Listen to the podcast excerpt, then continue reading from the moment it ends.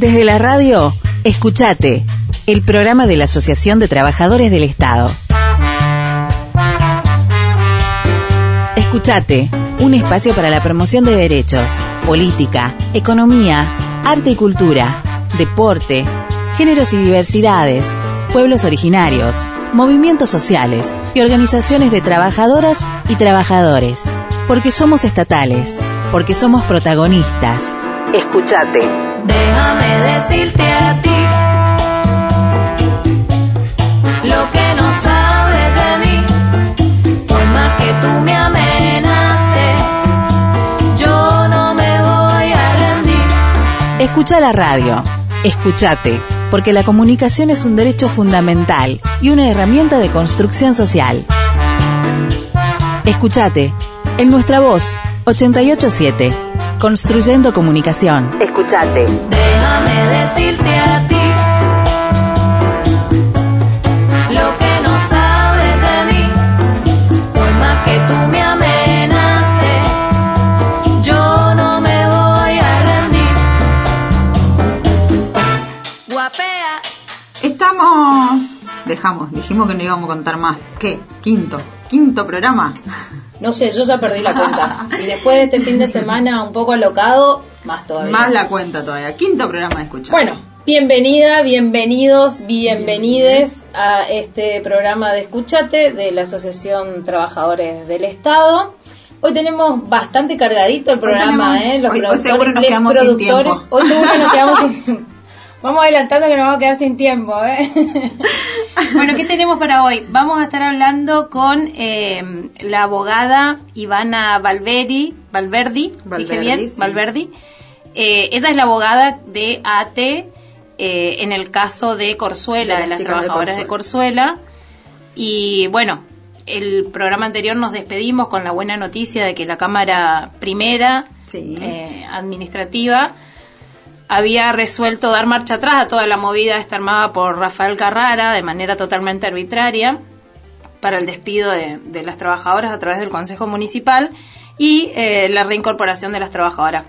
Pero resulta que Carrara No quiere cumplir y sigue en rebeldía judicial, desobediencia judicial, no sé bien el término cómo se utiliza, me parece que es rebeldía. judicial. Rebeldía me parece que es.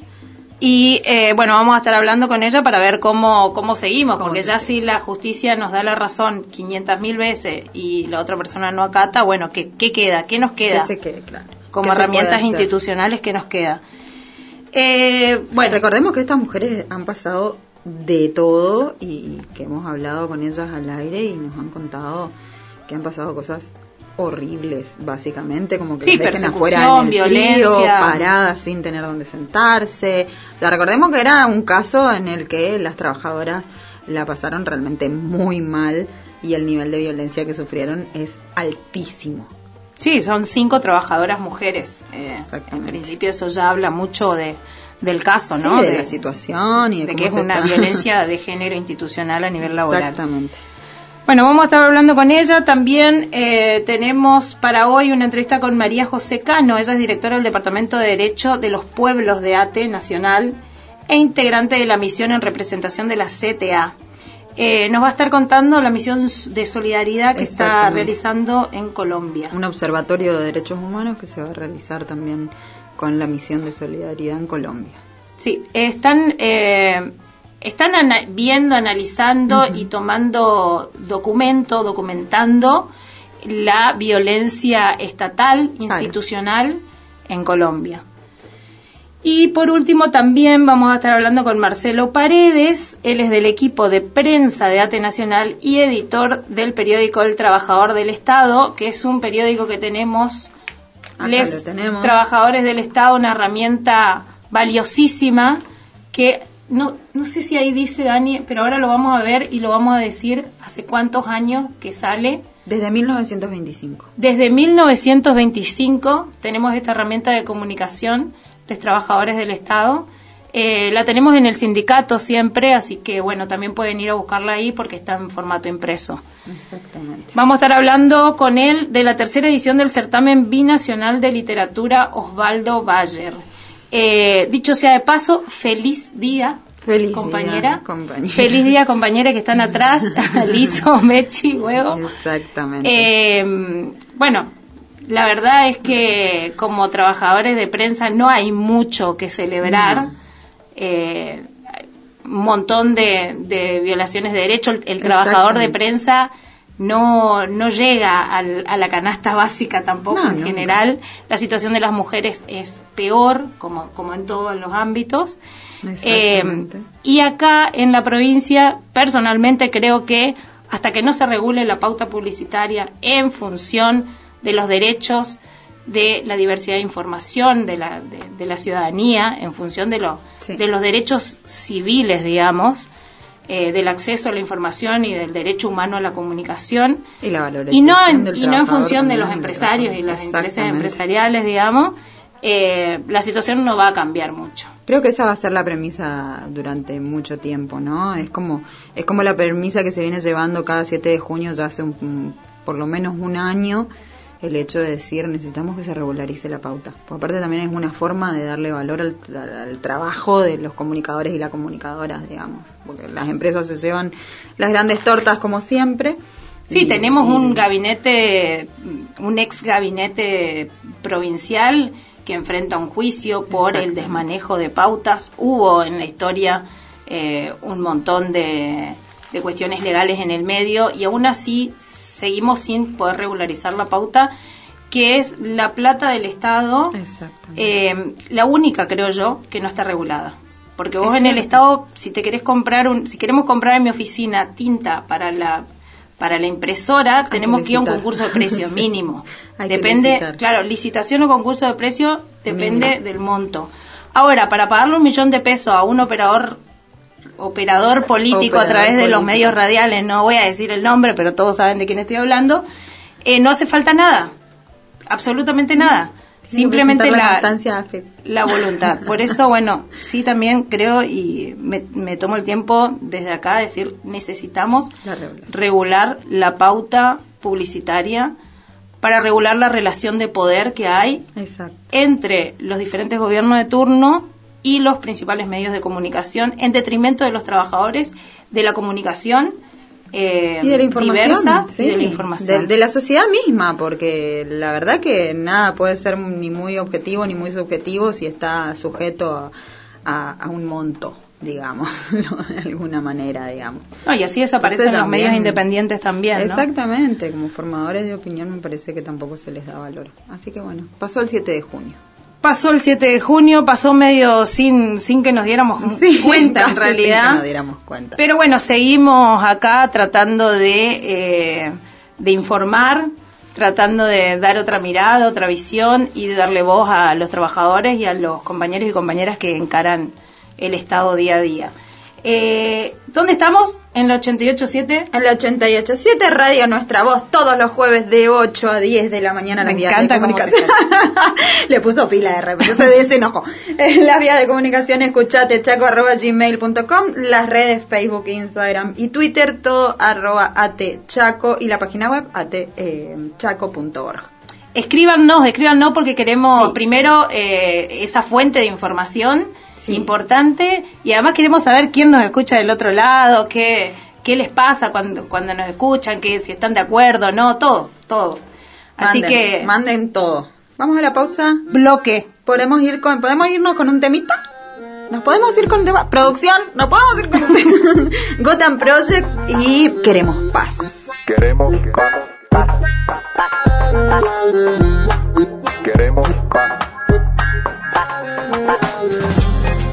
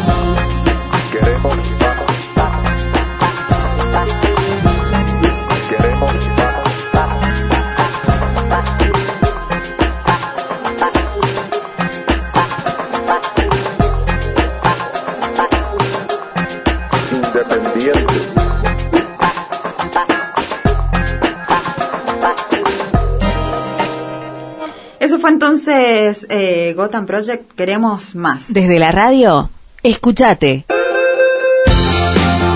Escuchate. Somos estatales. Somos protagonistas. Escuchate. El programa de la Asociación de Trabajadores del Estado. ¿Empezamos con el programa, André? Empezamos. La tenemos ya a la doctora Ivana Valverdi. Ella es la que sigue el caso de las compañeras trabajadoras de Corzuela despedidas de manera totalmente arbitraria e irregular a través de una eh, sesión del Consejo Municipal ordenada por el intendente Rafael Carrara. Eh, hola Ivana, ¿cómo estás? Hola, ¿cómo están? ¿Cómo está Daniel, Andrea? Bien, Muy bien. Ivana, ¿nos podés hacer un resumencito del caso que ya lo, lo venimos hablando en todos los programas, pero bueno, un resumencito del caso como para recordar a la audiencia de qué se trata? Bueno, primero agradecerles por este espacio, porque en definitiva es el espacio para estas cinco mujeres trabajadoras este, municipales eh, que vienen hace un año batallando, eh, pobre, agotadas, agotadas porque eso es, es la verdad, Sí. eh, frente a un sistema totalmente arbitrario, intolerante, que no cumple nada y, eh, digamos, este, la situación de las chicas, la situación humana de las chicas, más allá de, de mi parte, mi trabajo judicial, eh, es desesperante. Eh, así que bueno, agradecerles a ustedes permitirme visibilizar esta situación con la que estoy segura se deben sentir este, reflejados muchos trabajadores este, a lo largo de nuestra provincia. Seguramente. Eso en sí. principio. Eh, bueno, esto viene ya, inicia la situación en el año 2015, cuando hay un cambio de gobierno, del Poder Ejecutivo, después se recrudece el hostigamiento en el año 2019.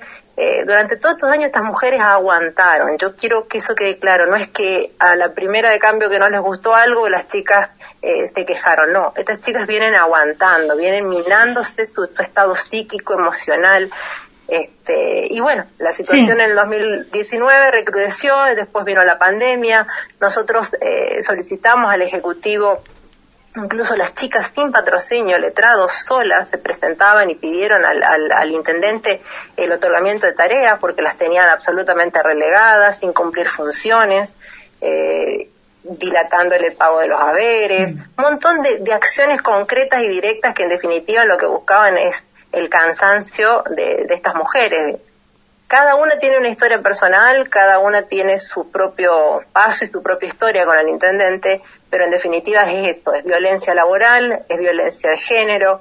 Y bueno, en ese camino, en principio, las chicas fueron asistidas por la Secretaría de Derechos Humanos de la provincia. En esto, déjame decirte que son muchos los profesionales que han entrevistado a estas chicas. Son muchos los profesionales de la salud, muchos jueces han tomado intervención en esto, muchos sí, sí, profesionales de hecho, del derecho. De hecho, o sea, la intervención no es que... de, perdón, la intervención sí. de la Secretaría de Derechos Humanos fue también a través de ATE. ATE convoca a la Secretaría de Derechos Exacto. Humanos a una, sí. a, a más, una intervención. Eh, yo te, te, voy a ser sincera, yo creo que si las chicas no hubiesen estado sostenidas mm. en alguna medida y amparadas por el sindicato, no sé si hubiesen podido llegar a esta instancia. Totalmente. Porque, no. Eh, no es que este es el primer caso puntual que hay una denuncia, pero muchos no se atreven, tienen miedo. De hecho, eh, muchos testigos no quieren salir, muchos no quieren hablar. Eh, lo que pasa es que eh, no solo se trata de un reclamo, sino que esto está estrictamente ligado al plato de comida que llevas a tu casa. Exactamente. Entonces ahí es un límite y no todos pueden aguantarlo, no todos pueden tolerarlo. Así que en ese, en ese sentido, el apoyo del sindicato ha sido lo que entiendo yo les ha, les ha permitido a estas chicas eh, sostener su lucha. Secretaría de Derechos Humanos, en un principio, muy bien, las acoge, hace todas las, eh, las investigaciones, las intervenciones, sí. y, y, incluso la psicóloga entiende que hay muy laboral, que estas chicas no pueden seguir en este ámbito y este y, y se hacía necesario un, un, prescribir un reposo laboral, una licencia médica. Eh, sí, era, era la única herramienta para que cese medianamente la violencia sistemática que venía ejerciendo a través del abuso de poder eh, Carrara con toda una no, no, con toda una estructura es de la, sí, la, la una estructura. me pareció muy muy bueno el criterio de los profesionales de la salud que intervenían y los funcionarios que en ese momento estaban con las chicas eh, sí bien en la, digamos sacarlas eso. sacarlas del ámbito sacarlas del ámbito que les estaba haciendo daño eh, en un principio el intendente eh, con actos de, que tienen que ver, que si nosotros en derecho le llamamos la teoría de los actos propios o principio de confianza, eh, no, no refiere ninguna queja, ninguna objeción respecto a la licencia que se pide, paga los, los haberes eh, correspondientes al mes de junio, o sea, todo hacía prever incluso inician un espacio de diálogo político eh, con la intervención del secretario municipio, donde sí. había un convenio de traspaso laboral, y de repente al momento de la firma, o sea, yo habiendo revisado ya el convenio, hablando con distintos organismos que las iban a acoger a las chicas para cumplir funciones, estando todo listo, de golpe no. Nos informan que el intendente no iba a firmar. O sea, partimos de esa base. Eh, hay una, una gestión política, digamos, que fracasó. O sea, los funcionarios fracasaron en, en, en, en la búsqueda de soluciones de estas chicas que además, dicho sea de paso, son militantes justicialistas de la misma línea, o sea que ni siquiera es una cuestión de política, este, digamos, bueno, a ver, estamos representando a otra línea partidaria y lo cual tampoco lo justificaría, pero estas chicas trabajaron para que el gobernador esté donde esté, para que los funcionarios estén donde esté y durante muchos años. Por eso es que el agravio personal y la injuria que sienten estas mujeres es mayor. Y la desidia también, ¿no? El, el, otro día hablamos con una de ellas, lloramos todos y todas ah, acá. Sí, por favor. Terminamos todos llorando en serio, eh, porque no, no podés eh, imaginar tanta, tanta violencia y crueldad de, sin ningún motivo tampoco. Y la desidia que sienten, porque bueno, en su momento sí, los funcionarios, las funcionarias provinciales, eh, estuvieron en el caso, participaron, intervinieron, pero llegado un momento, eh, se retiraron te soltaron la mano. Ya no son. No, lo quería no decir del, tan no así. Sí. Evidentemente no son del interés porque, bueno, manejan otras cuestiones. Eh, así que, bueno, entonces, llegada fracasada esa instancia, porque está claro que fracasó la política, eh, o fracasaron, mejor dicho, los políticos, eh, bueno, acudimos a la justicia porque de un día para el otro, sin siquiera recibir ninguna notificación, habiendo pedido eh, de, o sea, pedidos de explicaciones respecto del ceste abrupto del pago de sueldos, de golpe, o sea, sin ninguna, eh, ningún aviso, con una falta de absoluta de respeto, de consideración a la dignidad humana. Eh, entonces, bueno, promovimos una acción de amparo, una medida cautelar en el juzgado de, paz de, de Charata, eh, se nos hizo lugar, y aparte, eh, quiero que ustedes sepan que no es fácil litigar, digamos, contra la administración pública porque ellos tienen las presunciones legales de que están haciendo las cosas bien. Entonces, cuando hay un fallo judicial o cuando hay un juez que tiene el conocimiento y la valentía de firmar una resolución en contra de la administración pública, mm. es porque realmente hay presupuestos verosímiles de la situación planteada. ¿Me explico? Claro, sí, totalmente. Obtenemos la medida cautelar, el primer mes se cumple y después deja de cumplirse, sin más. Interponen recursos, los recursos se le rechazan, sale la sentencia de amparo, nos sigue dando lugar, eh, interponen recursos, otra vez se les rechaza. sistemáticamente existe un rechazo a cada uno de los planteos de la municipalidad de Corzuela. Sin embargo, no cumplen, no pagaron los haberes que, que se vengaron en el año 2020 y este, se les aplicó multa, las 30 siguen corriendo, eh, están liquidándose y todo eso genera deuda, genera gastos eh, que la, digamos la municipalidad, no, el pueblo de Corzuela va a tener que afrontar. Sí, totalmente, eso lo hablábamos. horarios, multas, este, se dio intervención a la Fiscalía de Investigaciones Administrativas, eh, nos informa que están siempre en trámite, eh, también dimos intervención al fiscal de investigaciones penales de, de acá de, la ciudad de Charata, al fiscal número 3, eh, también en trámite. Eh, bueno, en ese contexto llega el 28 de diciembre y después de que el señor Carrara o el instructor sumarial eh, tuvieron el expediente, vamos a decirlo, detenido, parado, el, expediente administrativo, el sumario que se les inició a estas chicas alegando faltas este, a su trabajo, ausencia laboral, de repente se da trámite al, sumario administrativo entre el 28 de diciembre y el 8 de enero. O sea, en tiempo récord, hmm. en tiempo récord, eh, pedimos una y otra vez que nos den copias, una y otra vez que nos citen a declarar, o sea, existe una vulneración a las garantías y al debido proceso en ese sumario administrativo. Sí, tremendo. no haber sido así, este, jamás hubiésemos obtenido una sentencia cautelar que anule o que suspenda, mejor dicho, que suspenda los efectos de esa resolución de exoneración. Porque, reitero, la administración pública tiene las presunciones de legalidad se supone que ellos hacen las cosas bien. Se supone que deberían hacer las cosas bien. hacer las cosas bien. Exacto. Entonces, para que yo, para que me, me, explicarme mejor, para que un juez, una cámara en lo contencioso administrativo, firme una resolución o decrete de suspensión de efectos de una ordenanza municipal, de una resolución municipal, es porque resulta claro, o por lo menos verosímil, que existe una afectación a esas garantías constitucionales, que las cosas no se hicieron bien. Claro. O sea, el expediente, el expediente sumarial, digamos, el expediente administrativo está plagado de, de, irregularidades. Este, el procedimiento en sí, ¿no? También está plagado de irregularidades. Yo, la verdad es que no no recuerdo, no, no tengo noción de otro caso de despido de esta manera.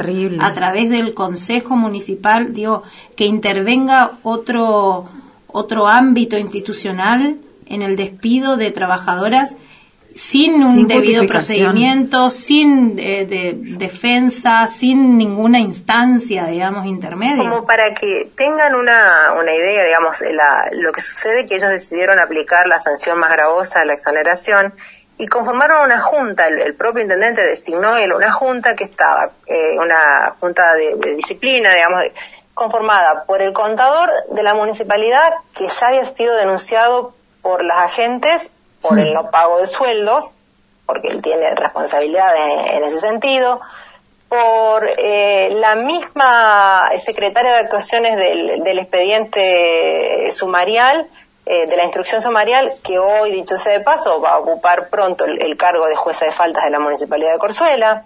Eh, la otra persona que conforma es la secretaria de, bueno, de gobierno, que es justamente la esposa del intendente.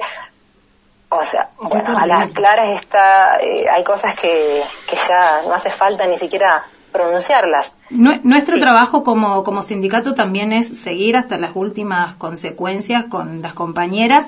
Vamos a seguir hablando de esto, nos tenemos que ir a, a una pausa, nos vamos a una pausa Bien. y ya volvemos y seguimos hablando de, bueno, cómo hacemos ahora para seguir hasta las últimas consecuencias.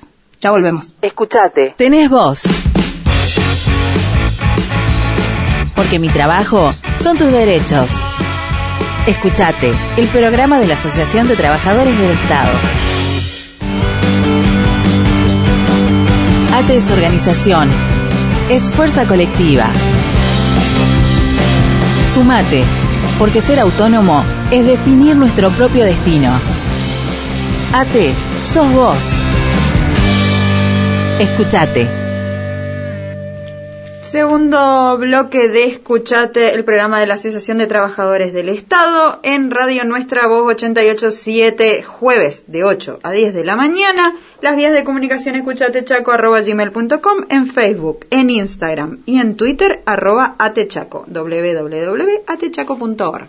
Seguimos. Seguimos hablando con Ivana Valverdi, la abogada que sigue el caso de, De las trabajadoras. de las trabajadoras de Corzuela. Seguimos con este caso. Eh, Ivana, agotada todas las instancias judiciales con fallos, eh, continuos fallos a favor de las trabajadoras y de las presentaciones que hacemos también como sindicato, eh, ¿qué, qué herramientas, qué otras herramientas nos quedan como para defender los derechos de estas trabajadoras? Bueno, he notificado la resolución cautelar y los diferentes fallos y ante el incumplimiento probado de- del intendente de la municipalidad de Corzuela, el tribunal primero eh, impone lo que es las AS30, lo que significan las multas diarias y consecutivas, que tiene un costo que, que es, en definitiva incide en el pueblo. Eh, así que hay una responsabilidad en ese sentido de los funcionarios. Y al margen de esta multa, también tiene que tomar intervención la justicia penal. Nosotras, eh, ya con el incumplimiento de la desobediencia judicial en lo que resolvió eh, el, juez, el juez de, paz de, de Charata en relación al amparo, radicamos ante la Fiscalía de Investigación Penal número 3 una denuncia por eh, desobediencia judicial, por abuso de autoridad, eh, las cuales ya de pleno derecho las propias constancias del expediente acreditan que está probado el delito. Ahora bien, habrá que ver los funcionarios cómo, cómo actúan y cómo van resolviendo eh, esta cuestión. Bien. Nosotros además, eh, te comento, eh, también solicitamos en su momento y seguimos solicitando la, la intervención de la Fiscalía de Investigaciones Administrativas eh, para que vea la situación en la que está la Municipalidad de Corzuela. Y también me, me parece muy importante y aprovecho eh, para pedirle, bueno, al, al sindicato y demás, que, que, que nos ayuden y que colaboren, eh, porque hay una cuestión que hay una responsabilidad política también en, este, en esta cuestión. Y también estamos evaluando eh, con el estudio Claudiani, que estamos trabajando ahora también, porque el, el expediente está radicado en resistencia, eh, la responsabilidad del Consejo porque es muy fácil a veces decidir y, ir más allá, digamos, avanzar sobre las facultades propias, eh, normales y discrecionales, y incurrir después en arbitrariedad y que no haya ningún costo. Entonces hay que ver cada miembro del Consejo qué responsabilidad civil, política, penal, tienen a partir de, de, actos que ellos están consintiendo, de actos que ellos este, llevaron a cabo, inclusive no solo en la ordenanza, sino también en la bajeza de las conferencias de prensa que han desplegado los propios concejales. Tremendas eh, fueron las conferencias de prensa, cómo revictimizaron a cada una de las trabajadoras y las usaron como como no como en, en, en tiempos remotos más o menos la hoguera para demostrar Exacto. quién tiene el poder y, y, para eleccionar al resto de los trabajadores y las trabajadoras municipales. Tremenda. Patente, eh, ahora, patente ¿cómo? El hecho y, y, la responsabilidad, digamos. Entonces, realmente estamos eh, viendo y analizando eh, además de, de las denuncias que ya radicamos en las diferentes instancias, avanzar también sobre el Consejo, porque eh, también tenemos en claro que, que el intendente tiene un consejo eh, que es mayoría, digamos, los, los Sí. concejales eh, son de su línea partidaria, pero bueno, cada cual tiene que responder porque nadie es eterno en el poder.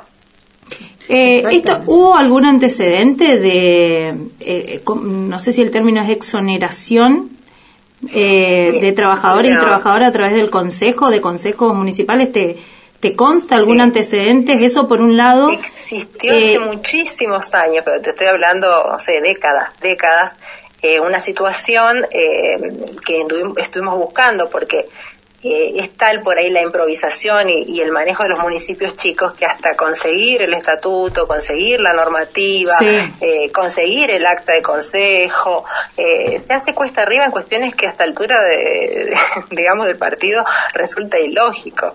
Pero bueno, eh, lo hemos dado con el antecedente, pero sí nos consta por, por contacto directo con las partes que hace muchos años, eh, décadas, como te decía, existió un antecedente de cesantía por una, la comisión de un delito penal. Imagínate que, que estamos eh, en, en hechos extremos. Acá estamos hablando de cinco trabajadoras que presentaron un certificado médico que tienen la aval de diferentes profesionales de la salud, donde denunciaron un ámbito laboral eh, de hostigamiento, de violencia laboral, de género. El intendente lo receptó porque tácitamente lo receptó porque eh, pagó los haberes eh, inició una acción política, como antes hablamos, que fracasó. eh, entonces hay una vulneración de todos los derechos eh, y garantías de las trabajadoras. Si es como que yo te diga sí y después no, o sea, hay una falta de, de lealtad, de buena fe, de, que, que se exige al- a la patronal, que en este caso es la administración pública. Sí, totalmente. En realidad eh, hay falta de todo tipo, hay viol- violaciones de todos los derechos, como decíamos, derechos laborales, derechos humanos, derechos como mujeres.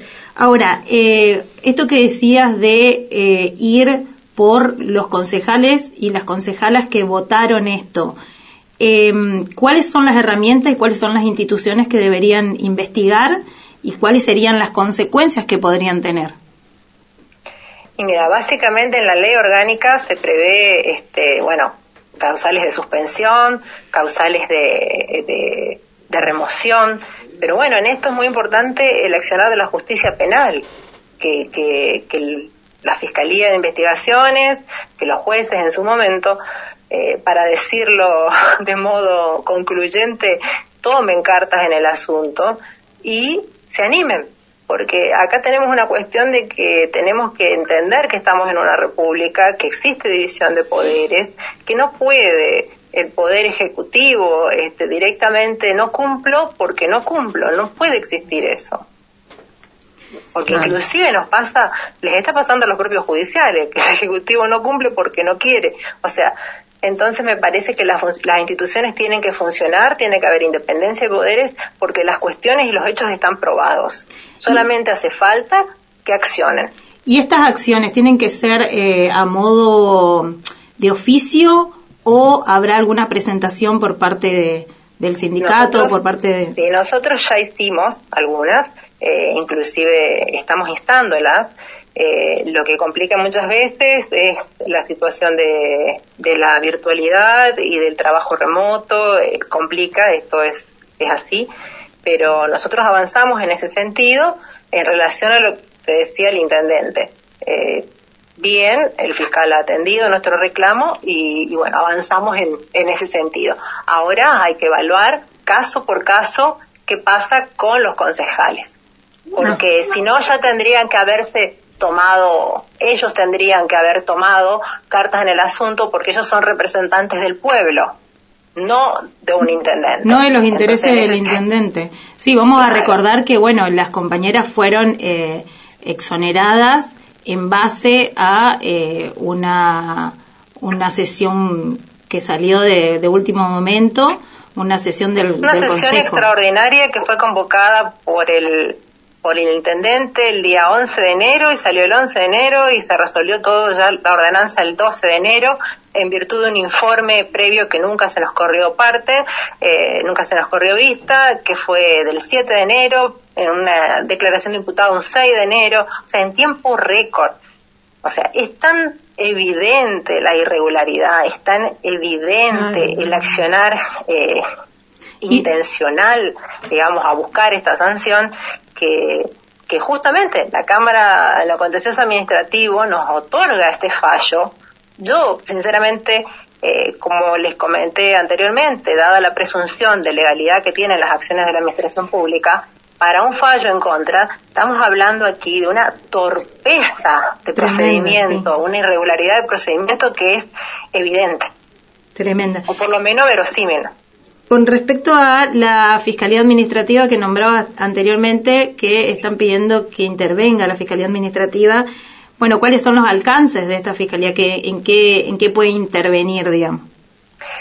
En lo que sucede que eh, la Fiscalía de Investigaciones Administrativas obviamente no, no va a tomar acciones ejecutivas este, eh, en relación a lo que nosotros necesitamos, porque bueno, es el resorte del intendente, pero sería para nosotros este, de mucha importancia contar con un dictamen o una resolución del fiscal, eh, en, eh, digamos, como ha ocurrido en otras municipalidades, como ha ocurrido con Hermoso Campo y, en, otras eh, localidades en que la fiscalía ejerce una situación este, de, de hacerle ver al, al, al intendente también otra otra perspectiva, porque eh, el intendente cuando lo confrontamos el día lunes, cuando vamos a ingresar a querer ingresar a, trabajar, digamos, estas las, las agentes municipales, él se escuda en que él solo sigue eh, el criterio de sus asesores letrados y que es su responsabilidad seguir el criterio, la opinión de los asesores legales. Bueno, cosa que sabemos que igual de todas maneras no es verdad, digamos, sería... Eh, claro, sí, sí, sí, no, es que sinceramente no, no encontré una persona abierta al diálogo ni, ni a tratar de buscar una solución, eh, digamos, que, que corte un poco tanto litigio, porque eh, como bien sabe el sindicato, nosotros avanzamos con los litigios, pero acá se trata de, de la vida y del día a día de estas trabajadoras que, que necesitan recursos para sostener su, a sus hijos, su familia. Se trata de cinco trabajadoras que no tienen obra social, que incluso algunas eh, tuvieron, tuvieron COVID. O sea, la situación personal de ellas es grave. Entonces, me parece que en virtud de, de la, toda la normativa internacional de protección laboral, de género y más que existe en relación a, situaciones como esta, el Estado no puede permanecer este, escudado en que hay autonomía municipal. Exactamente. Me parece que hay cuestiones que trascienden lo que es la forma. Exactamente. Entonces, si yo tengo derechos humanos claramente afectados, nos resulta lesivo que, que nos digan, no, eso es del resorte del intendente, no, no funciona si un Estado no funciona así. aparte, las responsabilidades van a ser más graves. Está demostrada la violencia institucional que, que ejerció y sigue ejerciendo Rafael Carrara con, con las compañeras, con las cinco compañeras, y en ese marco de violencia institucional hay una desidia estatal de parte de eh, el resto de las instituciones que cuando hay violencia institucional deberían accionar, digamos, deberían accionar de oficio. Acá ni siquiera están accionando de oficio y tampoco están accionando cuando se les pide una intervención inmediata. Con respecto a esto, te hago una pregunta. Por ejemplo, el Ejecutivo Provincial, que tiene relación directa con, con los municipios, principalmente con la coparticipación, por ejemplo. ¿Podría el Ejecutivo Provincial aplicar una especie de multa, retener la coparticipación hasta que el, el, el municipio acate, porque estamos hablando de un municipio que está desobediendo eh, órdenes judiciales. Hasta tanto el municipio acate, el, Ejecutivo Provincial no puede retener la coparticipación o, o, alguna multa. Eh, lamentablemente el Poder Ejecutivo Provincial, si bien tiene pleno conocimiento de esta situación. De hecho, entiendo que las chicas en principio se han sentido también escudadas por la Secretaría de Derechos Humanos, que claramente verificó, investigó los hechos. Sí, tiene informes Eh, de, la, de la Secretaría de Derechos Humanos. Exacto. Eh, incluso han tenido esta entrevista, entiendo, con la vicegobernadora. Eh, en un principio, eh, los políticos o los funcionarios de turno este, a- demostraban cierto interés, el secretario municipios, este, bueno, en definitiva, una serie de nombres que, que hoy están ocupando los cargos. Sí. Pero de golpe, no sabemos, eh, así, de golpe dejaron de, de atender los teléfonos, de golpe ya la situación de estas chicas no es de interés. Aclaro, no respecto a la Secretaría de Derechos Humanos, porque hay que ser eh, claro en esto y honesto, eh, que siempre por lo menos ha brindado la cobertura, la asistencia eh, psicológica de las chicas. sí, Pero existe claro. una responsabilidad del Ejecutivo provincial, porque en- al- cuando uno emite, por más que existan las autonomías municipales y por más que de oficio ellos no puedan, eh, estas chicas son ciudadanas de, de- de la provincia del Chaco. Sí, están bajo la tutela también, no, no, no, no tutela, pero está- tendrían que estar bajo la garantía de los derechos que tiene que garantizar el Ejecutivo Provincial a todos los chaqueños y las chaqueñas. Exacto. Aparte, eh, existe una cuestión particular y personal al margen y que no es desconocida por el gobernador, porque el gobernador, después de las denuncias, ha hecho múltiples visitas a la ciudad de Corzuela y Sí, no ha atendido a las chicas, no ha atendido a estas mujeres. Incluso en estas acciones eh, han sido violentadas nuevamente, han sufrido este, ataques físicos. Creo que, bueno, el sindicato tiene conocimiento que una de las chicas casi sí, le dio terminó un hospitalizada. Terminó hospitalizada en una de las visitas del gobernador cuando intentaba acceder al gobernador para... petitorio, Un simple petitorio. Sí, sí, sí. Eh, sí. O sea, entonces, eh, la verdad que al margen de, de las cuestiones legales, estas chicas tienen una desilusión respecto del gobernador, porque el gobernador eh, está en, en su puesto por el voto de la gente y también estas chicas. Estas chicas son militantes justicialistas y han trabajado siempre, siempre han trabajado para el gobernador. Entonces, me llama poderosamente la atención la falta de empatía, la falta de decir, bueno, a ver, sentémonos y cómo solucionamos.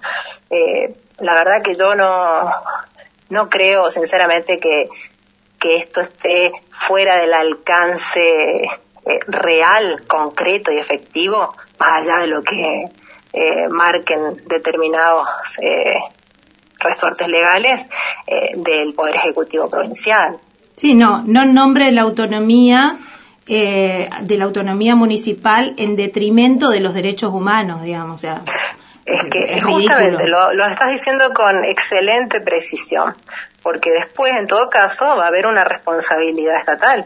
Inclusive los organismos de, de, de sindicatos eh, latinoamericanos están al tanto de lo que está ocurriendo. Ellos están, ellos menosprecian o, la situación, pero la verdad que esta, eh, la situación de las, de las trabajadoras está eh, ya expuesta en organismos internacionales. Entonces, eh, tener simplemente si es- ese desdén en, en no recibirlas, en no buscar alternativas.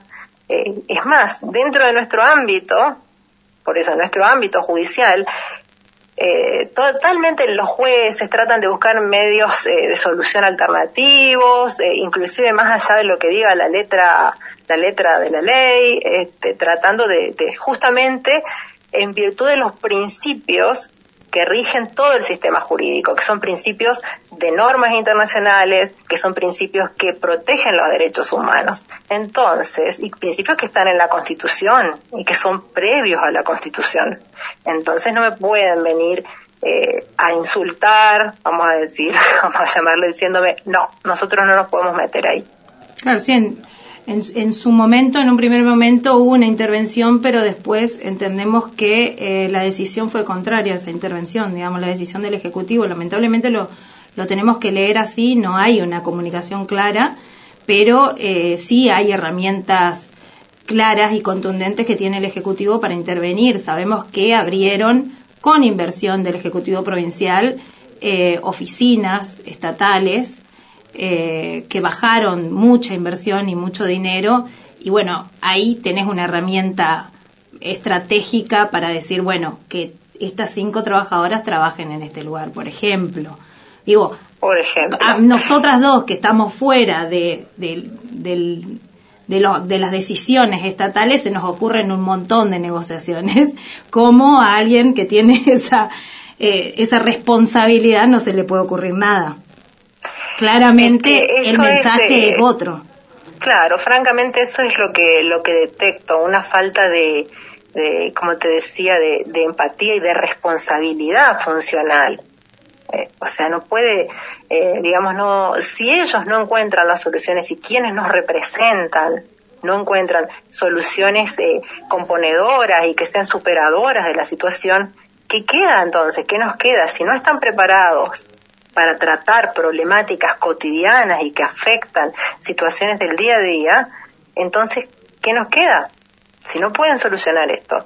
Eh, además, eh, digamos, existe una desilusión de parte de, de las trabajadoras, de la familia, y, y estimo yo que de, Y de toda la misma población también, de la ¿eh? misma sociedad, porque a nadie le gusta ver de este, todos los trabajadores y trabajadoras, porque esto sienta un precedente eh, terrible para las trabajadoras y los trabajadores municipales en general y del municipio de Corzuela en particular, porque lo que está diciendo acá el Estado como sumatoria de todas las instituciones que deben bregar por los derechos humanos, derechos laborales, derechos civiles, eh, lo que nos está diciendo es que en cada pueblo hay una persona que tiene la supremacía de poder.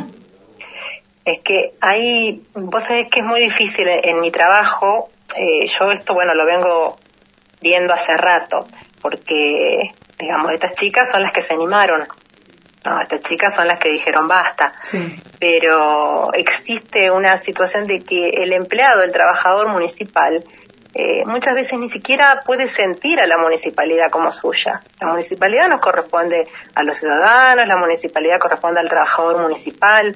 Hay un irrespeto, un sometimiento que la verdad que esto tiene que cambiar. Yo la verdad, sea de- del partido, de la línea que sea, porque quizás esto ha pasado siempre, pero tiene que haber en las municipalidades, ¿cómo no va a haber un departamento de recursos humanos? Sí, eso. ¿Cómo no va a haber una oficina de, de permitirle una oficina del sindicato? Sí, ¿Por es- qué es negarle algo- el derecho a los sindicatos a tomar intervención?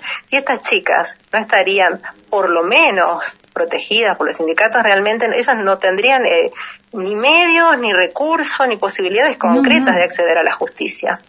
No, absolutamente nada. Cerrada todas Entonces no puede ser que el mismo instructor del sumario sea el mismo asesor, eh, el asesor que fue asesor del consejo cuando eh, el señor Carrara eh, estaba, digamos, en tenía sus representantes en el, en el consejo, que sea cuando está en la intendencia y que sea quien instruye el sumario, o sea, eh, son situaciones objetivamente inviables. O sea, no, no podemos permitir, digamos, como administración pública y todos los, los principios que se pregonan, eh, que ocurran este tipo de situaciones. El trabajador municipal no tiene que ser cautivo del gobierno de turno. Sí, totalmente. Lo es también en la provincia, pero en, en los municipios es con una impunidad y de irregularidad tremenda. Esto también es un tema que lo podríamos hablar en otro en otro programa porque es un tema que da para mucho y que está trabajando el sindicato, tiene propuestas concretas también dentro de la legislatura también, eh, porque de alguna manera hay que regular, de alguna manera hay que proteger eh, y, y defender los derechos que, que, que los tenemos adquiridos, pero que en los municipios parece que no existieran, digamos. Eso Claro. lo vamos a lo vamos a hablar en, en otro programa, eh, ya ya lo adelantamos, pero eh, ahora me gustaría como para como para despedirnos eh, tu tu impresión, tu intuición respecto a cómo va a terminar esto. Hay hay probabilidades de que las compañeras eh, terminen eh, respetándose el derecho de las compañeras y terminen con sus funciones y con sus sueldos en el municipio? Tengo la plena convicción de que la justicia va a hacerse respetar, va a hacer respetar la independencia de poderes, porque estamos hablando de no solo de un criterio de un intendente, sino estamos hablando de fallos que están siendo desobedecidos.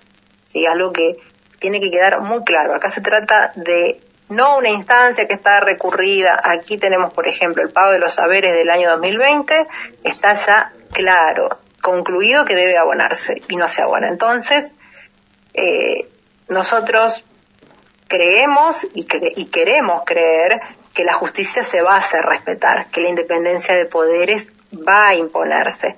Entonces, quizás no sea con, con Carrara, porque esto no vamos a ser ilusos, es una historia de siempre, pareciera en, en nuestra historia institucional. Eh, los juicios los termina pagando el próximo intendente, eso es lo que ocurre. Sí, los paga el pueblo, que eso es otra cosa que tenemos que dejar en claro. En eso, en eso, en eso yo creo que alguna vez alguien se tiene que animar a que las responsabilidades sean personales. ¿Por qué tenemos que, pagar eh, los ciudadanos eh, actos de arbitrariedad y de atropello de los funcionarios? Eh, digamos, este, eso se tiene que terminar. Alguna vez alguien tiene que tomar la bandera, alguien tiene que tomar la posta de decir, no, bueno, hasta acá. Como lo han hecho estas chicas, porque realmente es admirable el, el aguante de, de estas mujeres. Es admirable que se hayan animado a decir basta, con las terribles consecuencias que están pasando. Pero bueno, yo confío, eh, estoy segura y tengo la plena convicción de que el derecho nos asiste, estoy comprometida con la causa, estamos comprometidos porque somos un, conjunto de gente trabajando. Y, bueno, esperemos eh, que el tiempo, que el tiempo nos ayude y que, que la justicia llegue eh, en debido tiempo y forma, como decimos nosotros. Exactamente. Esperemos que la justicia no llegue demasiado tarde y esperemos que sí las decisiones arbitrarias personales de intendentes como Carrara no tengan que ser pagadas una vez más por el pueblo, porque por eso no les interesa para nada desobedecer órdenes judiciales, porque saben que son fallos que van en contra del Estado municipal y el Estado municipal es la suma del pueblo, no es Carrara. Entonces, eh, eso también es algo que tenemos que dejar en claro. Bueno, Esperemos que la justicia actúe con rapidez porque hay derechos que están siendo vulnerados y hay compañeras que no aguantan más.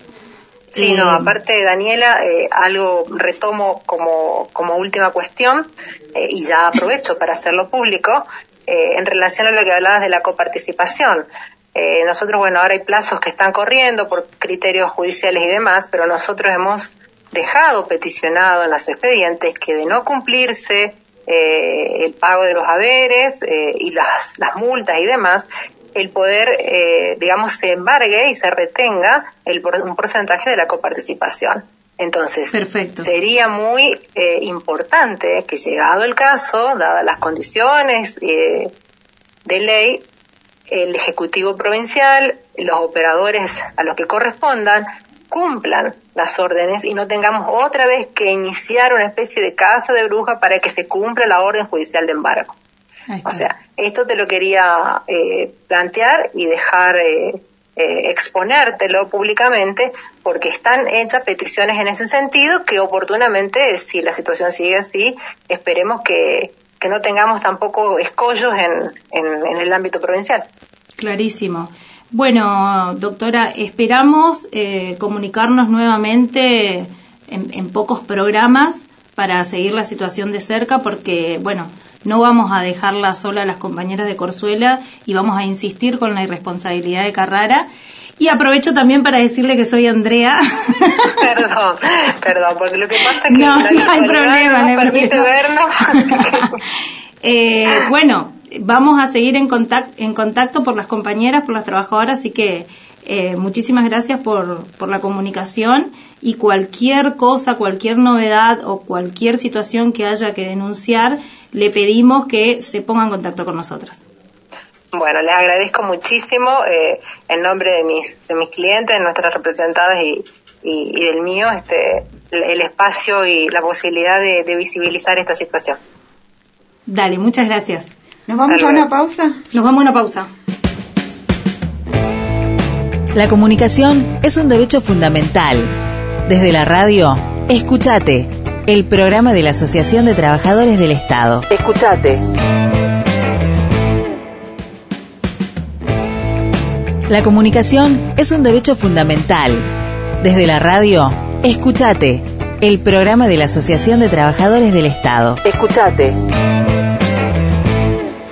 Tercer bloque de Escuchate, el programa de la Asociación de Trabajadores del Estado en Radio Nuestra Voz en la 88.7 y también online, porque siempre me olvido de decir que nos Sí, pueden escuchar en nuestra voz chaco.com de manera online y las vías de comunicación escuchate chaco arroba gmail.com, Facebook, Instagram, Twitter arroba atechaco y atechaco.org. Y estamos incursionando en podcast también. Pronto, ¿no? Sí, ya No, ya estamos, estamos en prueba, sí. Lo colgamos en, en- en las redes. Eh, la tenemos, como habíamos anunciado, a María José Cano. Sí. Ella es directora del Departamento de Derechos de, de los Pueblos de ATE Nacional e integró una misión de solidaridad y observación de derechos humanos en, Colombia, Colombia. para relevar la situación del pueblo colombiano. Eh, María, ¿cómo estás? Te saludan Dani y Andrea. Hola Dani y Andrea, ¿cómo andan? Muchas gracias por, por el llamado. No, es un honor la verdad tenerte acá y bueno, también poder charlar con alguien que tuvo contacto con una situación tan eh, grave, si se quiere, digamos, que está viviendo Latinoamérica, porque la verdad es que esto nos afecta un poco a todos, ¿no? Sí, tal cual, tal cual.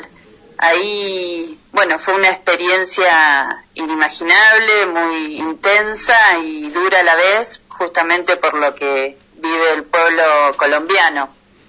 Hoy se están cumpliendo 42 días del paro nacional eh, con una eh, excesiva eh, y bruta eh, represión eh, por parte de las fuerzas públicas que no respetan el derecho legítimo a la protesta social. Y en función de eso, bueno, estuvimos por allá en Colombia desde el 25 de mayo hasta el 4 de junio que, que regresamos a la Argentina. Fuimos 22 delegados y delegadas de organismos de derechos humanos y organizaciones sociales de, de nuestro país, que apenas llegado, bueno, eso fue de, de público conocimiento, que le negaron la entrada a uno de nuestros compañeros, a Juan Grabois, justamente por, por considerarlo peligroso para la seguridad del Estado colombiano. Había ya una definición política de no dejarlo ingresar porque al momento que a él eh, le negaban la entrada, el resto de la delegación pasaba sin ningún inconveniente eh, el área migratoria del, del aeropuerto del Dorado. Eh, más allá de eso, bueno, pudimos cumplir con, con nuestros objetivos como misión, eh, que obviamente era relevar las situaciones de violación de los derechos humanos en el marco del paro nacional a partir del 28 de abril, elaborar un informe minucioso. Nosotros presentamos el 3 de junio en Bogotá en conferencia de prensa un informe preliminar, pero ahora estamos trabajando un informe más minucioso eh, que pueda visibilizar y que nos sirva para poder hacer denuncias, no solo a nivel nacional en nuestro país, sino también internacional. Y obviamente que el objetivo de Máxima tiene que ver con contribuir a la articulación internacional en la defensa de los derechos humanos de, de la región. Eh, fue un equipo de, de trabajo, eh, muchos no nos conocíamos, sino que nos conocimos allí trabajando. Nos dividimos en equipos y pudimos estar en Cali, Medellín, Pereira, Popayán y Bogotá y a su vez en las distintas localidades de esas ciudades, eh, articulando con distintas plataformas de derechos humanos de Colombia para poder asegurarnos nuestro ingreso al territorio y poder estar en contacto eh, no solo con las víctimas, sino con sus familiares y a la vez poder acceder a los distintos puntos de, de resistencia y poder estar allí eh, poniendo el cuerpo y conociendo de primera mano qué es lo que sucede en Colombia. ¿Cuál es el Y poder sentimiento? contar, Ajá. sí, No, decía, ¿cuál es el, el sentimiento de, de- de ustedes, digamos, o de, de la misión, básicamente, a la hora de tener que, que hacer todo esto, ¿no? Todo, todo este recorrido, todo este protocolo para poder llegar a, a hablar con la gente, a estar en contacto con los hechos, a, a poder difundirlos. Eh, ¿Cómo se siente no tener la libertad de moverse en un lugar, digamos? Mira, en realidad eh, estaba bien organizado justamente no solo para garantizar nuestro cuidado, sino también de quienes allí protestan pacíficamente. Eh, Colombia vive 50 años de guerra, 30 años de neoliberalismo y la masacre eh, es una política de Estado. Hoy hay varias organizaciones denunciando el asesinato en el día de ayer de una lideresa y, y- y lo que asombra siempre son, son los números. Eh, decían que, bueno, ya en lo que va del 2021 han asesinado a 69 líderes y lideresas y defensores de derechos humanos y en lo que va desde lo que es el acuerdo, la firma del acuerdo de paz en el 2016, asesinaron a 1.185 Es líderes y terrible. lideresas. Es terrible. Eh, en conver- eh, no, son números que a nosotros se, se nos erizaba la piel Mm. cada vez que, que- que lo contaban. eh, y en ocasión de estar reunidos con una concejala en Popayán, ellos decían que han eh, reconfigurado lo que es el sentido de la vida, como Sí, que hay No, eh, sí. dentro de, de- de la historia de vida de, de cada luchador o luchadora, eh, na- nadie es ajeno a la muerte. Entonces la verdad que eso es, eh, es, es fuerte, es intenso, es duro, eh, pero bueno, entre lo que era el equipo no, nos conteníamos entre nosotros, nos acompañábamos, eh, hay mucha documentación de prueba de, de esta violenta represión y masacre de videos, fotos, que por momentos eh, decíamos, bueno, no, no, lo, no lo sigamos viendo, porque la verdad que, que el- la brutalidad es eh, con la que reprimen a, a quienes se manifiestan eh, eh, es muy fuerte. Nosotros no lo, no, no, no, no lo lográbamos dimensionar. Sí, no, es, muy ahí- difícil de digerirlo también, ¿no? Eh, Sí. y, y te pregunto, una pregunta un poco insólita también, pero ¿algún canal institucional que funcione como para, no sé, preguntar por las víctimas?